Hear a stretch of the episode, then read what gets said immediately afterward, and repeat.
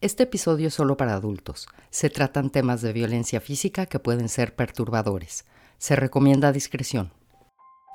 Después de dos meses de que Frida Santamaría muriera a causa de un balazo que había recibido durante la celebración de un bautizo en Zaguayo, Michoacán, su homicidio quedó tipificado como feminicidio. La Fiscalía solicitó entonces una orden de aprehensión en contra del presunto responsable Juan Paulo Amezcua Agudinho pero la petición fue negada porque Juan Paulo nunca había declarado. Una audiencia fue programada para el 26 de septiembre del 2022. Allí se formularía la imputación de cargos en su contra. La familia Santa María García, en medio del dolor por haber perdido a Frida, tenía la esperanza de que por fin se haría justicia por su feminicidio pero cien días después, la familia una vez más quedaría devastada ante la magnitud de la corrupción que envolvía el caso. Yo soy Beatriz Maldonado y esto es Te cuento un crimen.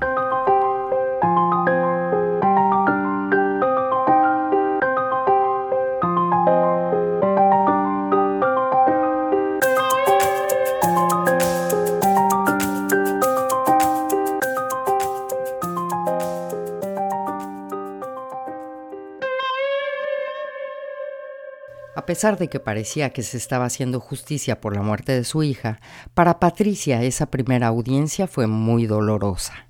Pues la primera audiencia fue terrible, el pensar que iba a estar ahí, el circo que sabíamos que se iba a armar, pero no estábamos conscientes de qué tan profundo iba a ser todo ese tema. Fue muy, muy, muy difícil tenerlo y ver todo lo que decía toda la gente, todos los amigos que se sirvieron de mi hija, que comían de ella, que comían en la casa, que se acostaban en su cama. Salir de los juzgados después de la audiencia tampoco fue fácil.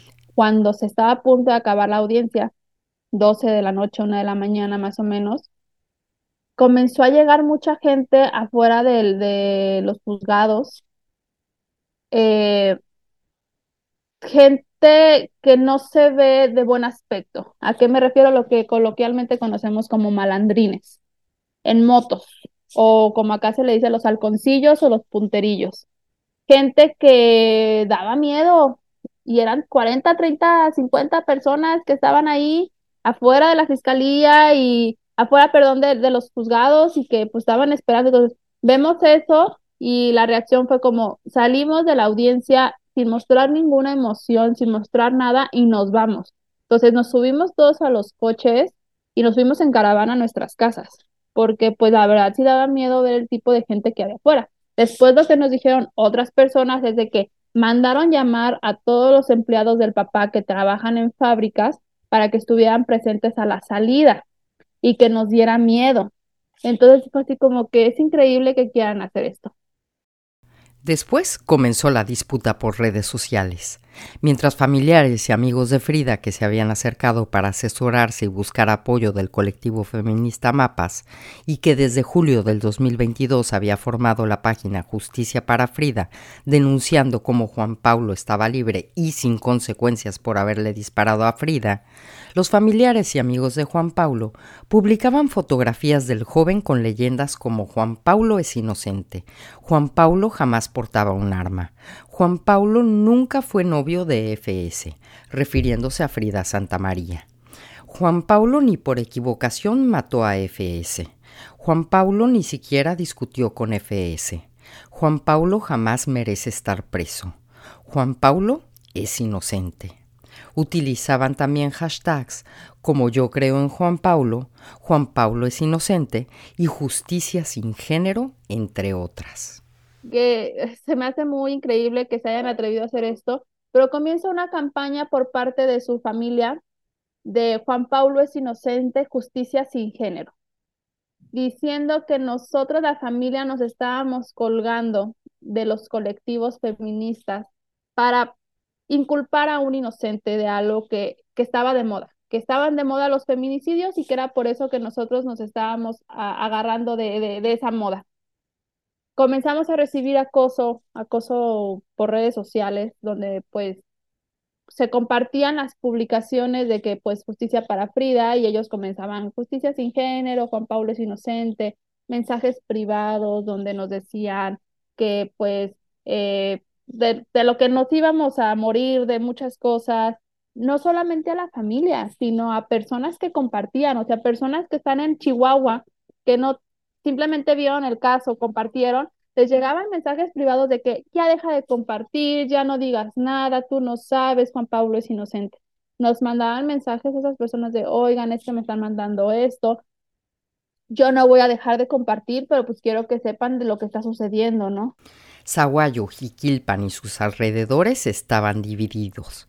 Por un lado, quienes pedían justicia para Frida y por otro quienes aseguraban que Juan Paulo no había tenido nada que ver con la muerte de la joven. Después, las agresiones salieron de las redes sociales. De repente todo está bien y de repente llegábamos y los carros con los cristales rotos eh, con huevos, huevazos en los coches, tanto la familia Santa María como nosotros los García.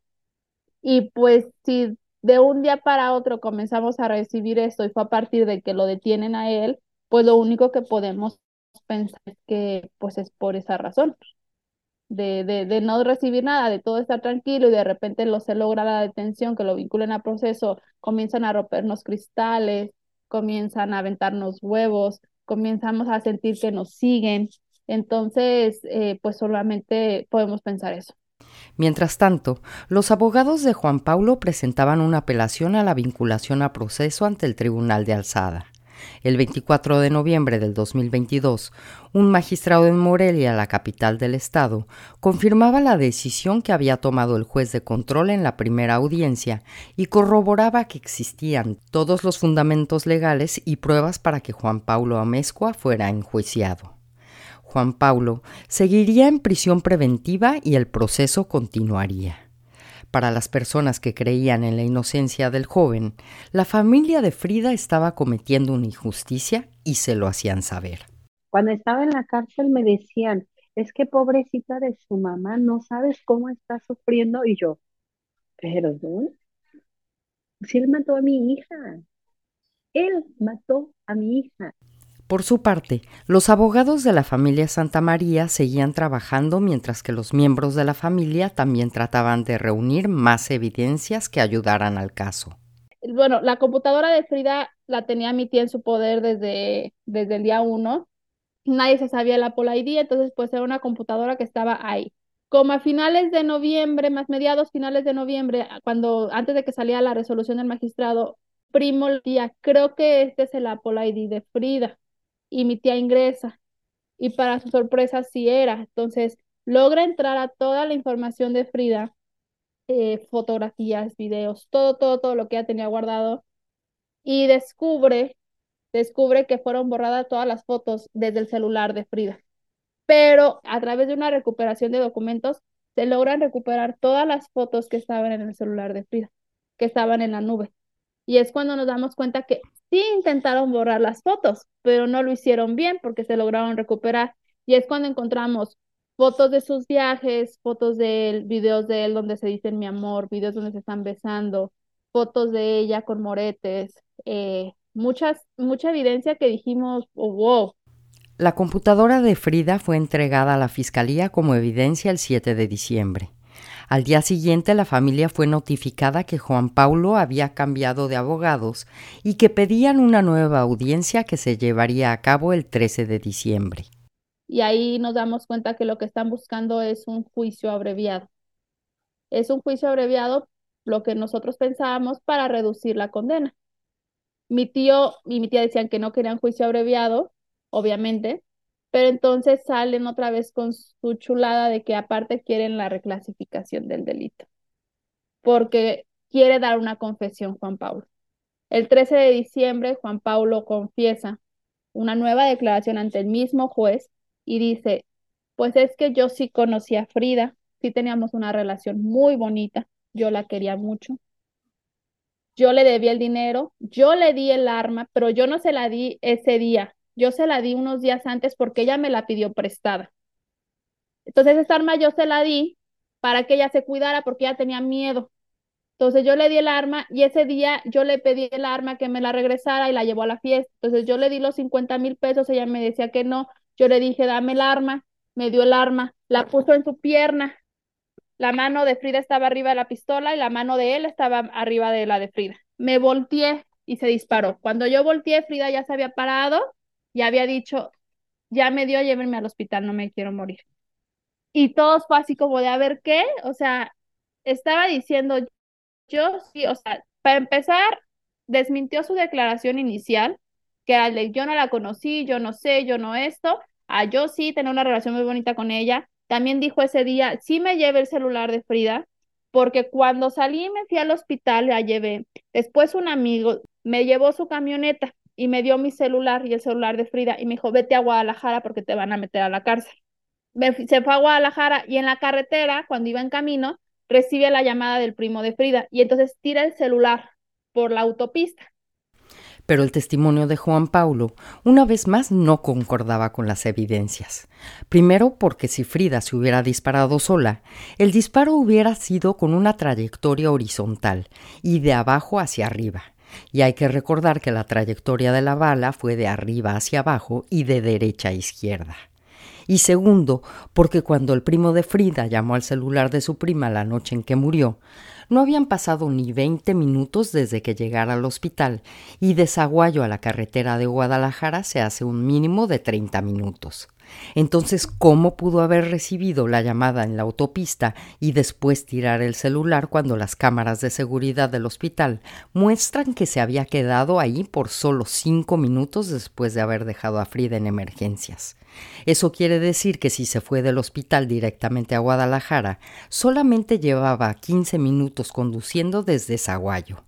Y después está el asunto del arma. Lo más ilógico, lo más tonto es el cómo él obtiene esa arma. Él en su restaurante recibió hace unos meses unas personas que fueron a, por, servicio a comer ahí, no le pudieron pagar toda la cuenta, le quedaron a, deber dos mil pesos y entonces a cambio de esos dos mil pesos le dejaron la pistola como pago. Y entonces cuando el fiscal le pregunta, ok, ¿y quién es la persona que te dejó la pistola? No sé, desconozco. ¿Cómo era la camioneta? No sé, desconozco, pero era una como de este color. ¿Y cómo era esto? No sé, desconozco, pero era así. Ok, ¿y por qué le pediste la pistola a Frida de regreso? Porque se le iba a regresar a la persona que me, que me lo dejó. ¿Y cómo sabes quién es la persona si me estás diciendo que no sabes quién te lo dejó? No sé, desconozco. Y así con su nueva declaración que no tenía ningún sentido y que las evidencias probaban que era falsa, sus abogados pidieron la reclasificación del delito de feminicidio, que conlleva una condena de 40 hasta 60 años de cárcel, a homicidio culposo que tiene una condena de 6 meses a 5 años. El fiscal regional de Jiquilpan les dice a mis tíos que pues es una buena opción, que lo piensen. Mi tío dice, la reclasificación del delito, estás loco y el juicio abreviado no lo vamos a aceptar porque lo que queremos es que se haga la investigación. Si la investigación resulta que no, pues ya será, pero que se permita la investigación. Nos quedamos con ese entendido de que tanto los fiscales como la todo el mundo sabía que no iba a pasar nada. Para entonces venían las fiestas decembrinas y la familia pensó que no tendrían noticias del caso hasta entrado el año nuevo.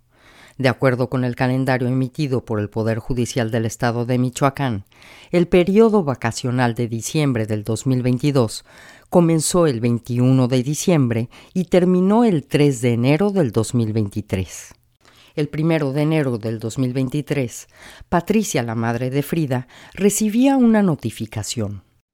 Eran las 3.16 y me llega la notificación que no entendí y se la mandó a Saúl, el novio de Samantha, que es licenciado y pues entiende más bien los términos, y ya licenciado, pero pues era primero del año, domingo, vacaciones, día inhábil.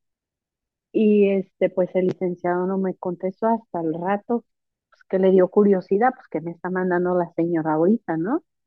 Eh, y pues se va mi, mi hermana y mi cuñado a la casa me explican lo que está pasando, que no entendíamos, porque estaban reclasificando ni porque querían un juicio abreviado.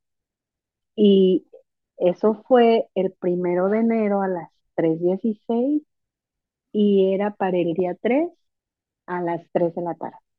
Entonces, este, pues ya hablamos con el licenciado y quedamos de vernos el lunes, que todavía iba a ser inhábil porque regresaban a trabajar hasta el día miércoles, o sea, un día después de los que nos citaron a audiencia. Y pues vamos con el licenciado a la Fiscalía Jiquilpan. Él ya había ido primero a Zaguayo, nosotros nos vemos con él en Fiscalía en Jiquilpan. Y pues nadie sabía nada. Ahí supuestamente ni el MP, ni el director, ni el fiscal de la Fiscalía, eh, la abogada no les había dado la información. O sea, desde ahí todo lo vimos que ya estaba bien manipulado, bien comprados. E incluso el, fiscal y el, director no se quería ir a la fiscalía, pues nos dijeron que la familia de Juan Pablo querían cuánto queríamos por arreglar el que fuera para el juicio abreviado y pues obvio en ningún momento íbamos a aceptar, ¿no? Pero ahí hablaron con nosotros, su abogado y el fiscal, y pues nos dimos cuenta que ya estaban todos arreglados. El 2 de enero del 2023, en la Fiscalía Regional de Jiquilpan, Patricia y su abogado recibieron a regañadientes copias simples de la solicitud del juicio y se les impidió ver la carpeta de investigación del caso de Frida. Y no solo eso, el abogado de la familia solicitó que se pospusiera la audiencia, pero la solicitud fue negada una audiencia que había sido solicitada y aceptada por el fiscal regional de Jiquilpan Alberto Padilla Oltiveros y por el juez Mario Sotelo Rodríguez desde el 20 de diciembre, diez días antes de que Patricia fuera notificada. Al día siguiente, en busca de respuestas, la familia junto con su abogado viajó a Morelia para hablar con la Fiscalía del Estado, que les dijo que no sabía nada de lo que había pasado y que lo iban a revisar. La familia se presentó en la audiencia del 4 de enero pidiéndole al juez que la pospusiera y explicando que no estaban de acuerdo con el juicio abreviado y mucho menos con la reclasificación del delito. La respuesta del juez, pues ya que están aquí, pues vamos a llevarla a cabo. Y no solo eso, tuvo la desfachatez de decirles que si no se hubieran presentado, pues ya hubiera sabido que no les habían notificado correctamente ¿Y qué fiscal de Asuntos Especiales de Morelia se presenta en la audiencia? Pues Jorge Camacho, la mano derecha del fiscal general del estado de Morelia. ¿Y por qué esto es relevante? Pues porque el cuñado de Juan Paulo es Alfredo Anaya Orozco, exsecretario del Desarrollo Económico del estado de Michoacán y miembro del Partido del Movimiento Regeneración Nacional, mejor conocido como Morena, al igual que el fiscal. La audiencia comenzó a las 3 de la tarde y decidieron que las declaraciones iniciales de los testigos no se iban a tomar en cuenta. Solo serían válidas las declaraciones que los abogados de Juan Paulo habían presentado. Después de seis horas y en medio de un burdo despliegue de corrupción, el juez Mario Sotelo Rodríguez, el mismo juez que había dicho que no era posible que se cambiaran ocho declaraciones de testigos al mismo tiempo, el mismo juez que encontraba increíble que Frida llevara un arma debajo del vestido, el mismo juez que vinculó a proceso a Juan Paulo por el delito de feminicidio, el mismo juez que le dictó prisión preventiva, ese mismo juez ahora aceptaba el juicio abreviado la reclasificación del delito de feminicidio a homicidio culposo y aceptaba una sentencia establecida por el Ministerio Público de tan solo tres años con reparación del daño. Nadie podía creer lo que estaban oyendo, entre ellos Sofía Blanco del colectivo feminista Mapas, que ha estado al lado de la familia Santa María García desde que su pesadilla comenzó. Primero, está, o sea, reclasificar de, de feminicidio a homicidio culposo es eliminar totalmente la lucha de las mujeres por una vida libre de violencia. Eso fue lo que hizo la fiscalía. ¿Por qué? Porque deja la fiscalía al haber hecho corrupción, el juez, al haber sido corrupto y haber sido cómplice de todo esto, lamentablemente dejan un precedente. Un precedente jurídico en el que pueden alegar otros feminicidas, que ya hubo un caso donde se demostró que efectivamente lo que ellos decían era verdad. Los abogados de la familia apelaron a la decisión de la reclasificación del delito y el juicio abreviado, y tampoco aceptaron la reparación del daño, por lo que Juan Paulo no salió en libertad ese día. La audiencia terminaba no sin antes de que Patricia pidiera la palabra. Y yo ya le había pedido permiso al licenciado si podíamos decir algo y dijo lo que usted quiera, se lo puede decir. Y yo le dije al juez en ese momento, le dije, ¿sabe qué? Yo no quiero que me defienda a la fiscalía, porque no me está defendiendo a mí.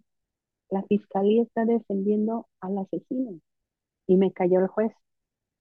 Señora, le voy a pedir por favor que analice sus palabras y se asesore con sus licenciados. Porque hay cosas que no se, o sea, como dije asesino,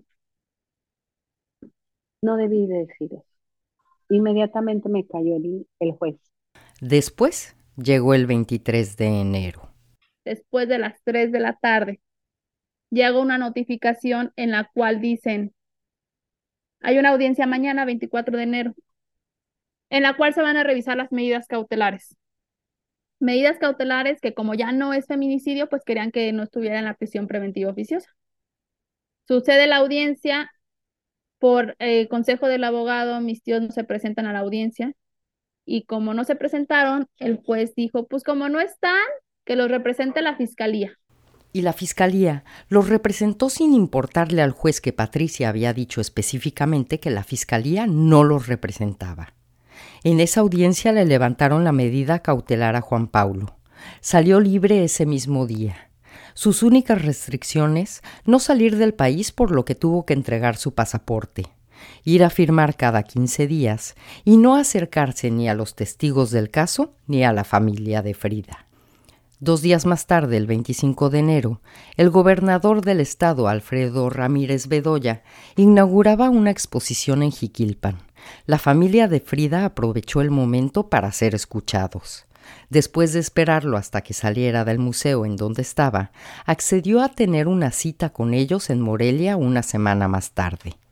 Fuimos a Morelia con él y nos dice que es que él este pues nos va a poner sus abogados y que el problema está en el tema legal. El abogado de mis tíos le dice que pues no, que, que el tema legal está bien, pero que pues el problema es la influencia política, porque resulta que el cuñado de Juan Pablo es su exsecretario de Desarrollo Económico.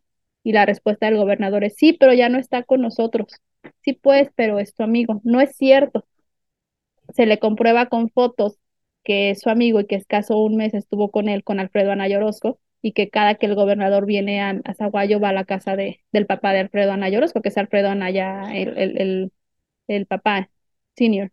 Entonces, Aún así, él dice que no, que no existe relación, que, que no hay nada. Entonces le dice, pero ¿por qué eh, eh, eh, Solís, que es el fiscal estatal, mandó a su mano derecha a la audiencia?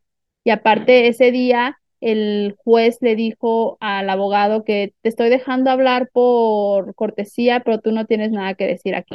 Y el fiscal le dice, es que Morelia no tiene nada que hacer aquí porque el abogado le decía, es que ni siquiera nos han dejado presentar pruebas, déjenos presentar las pruebas, las tiene la fiscalía en Morelia. Y el fiscal, eh, el que vino, dijo, pero es que Morelia no tiene nada que ver aquí. Pues sí, entonces, ¿qué, le está, qué estaba haciendo él aquí? Los abogados de la familia procedieron al amparo federal que sería revisado por el magistrado Armando Pérez Galvez, originario de Zaguayo.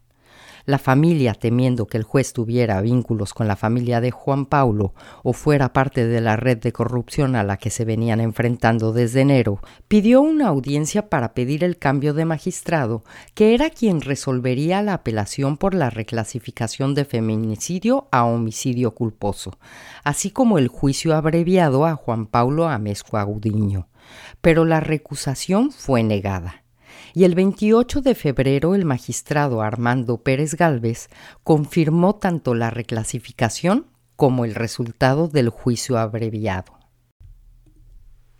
el 15 de marzo del 2023, a pesar de que la familia de Frida estaba dentro del periodo permitido por la ley para interponer el amparo federal, el juez Mario Sotelo Rodríguez dio firmeza a la sentencia dictada de tres años de condena y pidió que Juan Paulo Amezco Agudiño se presentara a cumplir condena y tuvo el descaro de mencionar que lo hacía porque no había ningún amparo federal en proceso la familia tuvo que presentar un amparo contra las resoluciones del magistrado Armando Pérez Gálvez, así como las del juez de control Mario Sotelo Rodríguez.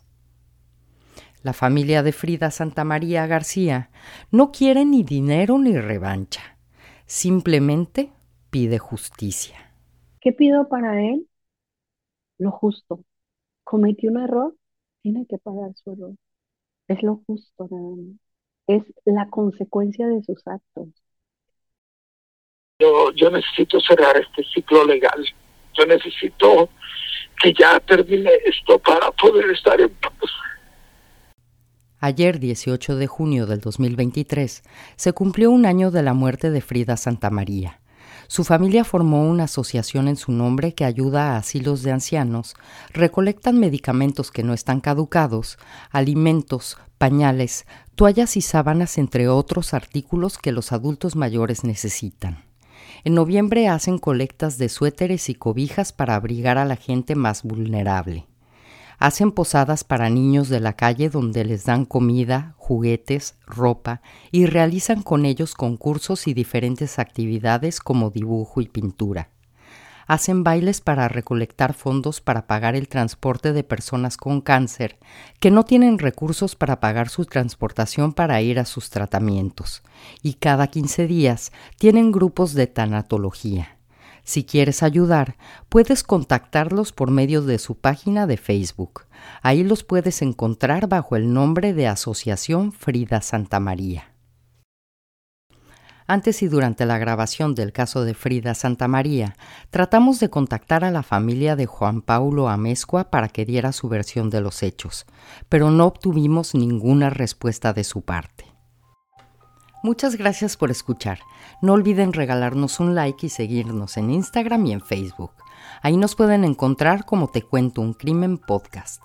Nos vemos la próxima semana con otro episodio más de Te Cuento un Crimen.